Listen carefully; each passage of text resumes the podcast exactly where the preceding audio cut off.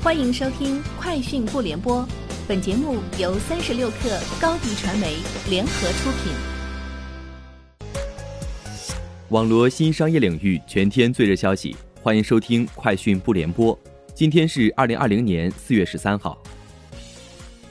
三十六氪获悉，哈罗出行 App 改版升级，首页摒弃了以往的滑动页面，改为功能聚合页，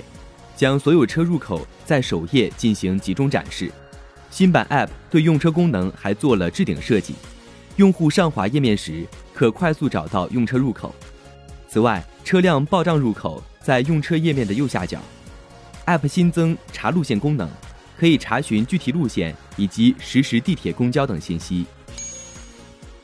央视主持人欧阳夏丹与王祖蓝同台直播带货成果出炉，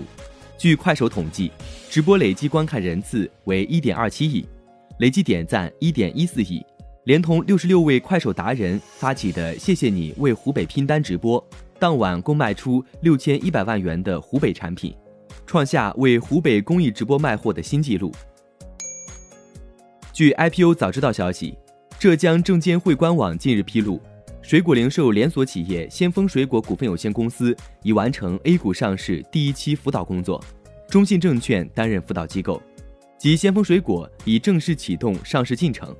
二零一八年一月，先锋水果宣布获得红杉资本领投的 B 轮融资，这也是迄今为止官宣的最后一轮融资。此前成立时间已近二十年的百果园也表态在考虑上市。近期，QQ 音乐在移动端 App 中上线了倍速功能，点选歌曲进入播放页面后，在右下角的更多功能区点击倍速播放按钮即可调节速度。速度范围从零点五倍到两倍，有多个档位可以选择，歌曲会随之减缓或加快播放。苹果 iPhone 十一在淘宝、京东、苏宁和国美等线上渠道开始降价，降价幅度最高比官方定价低百分之二十。降价幅度较大的有：京东一百二十八 G 的 iPhone 十一券后价为五千四百九十九元。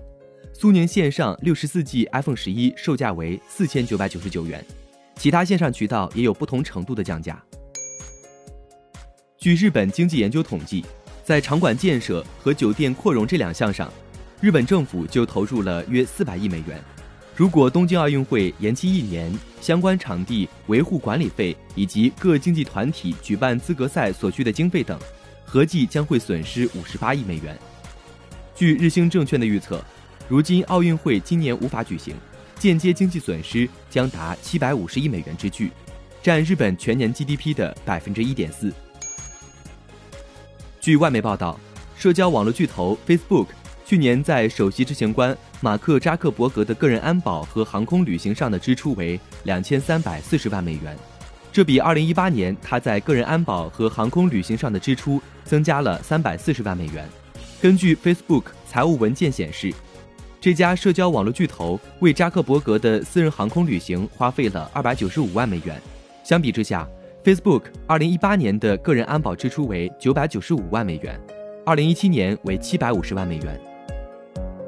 以上就是今天节目的全部内容，明天见。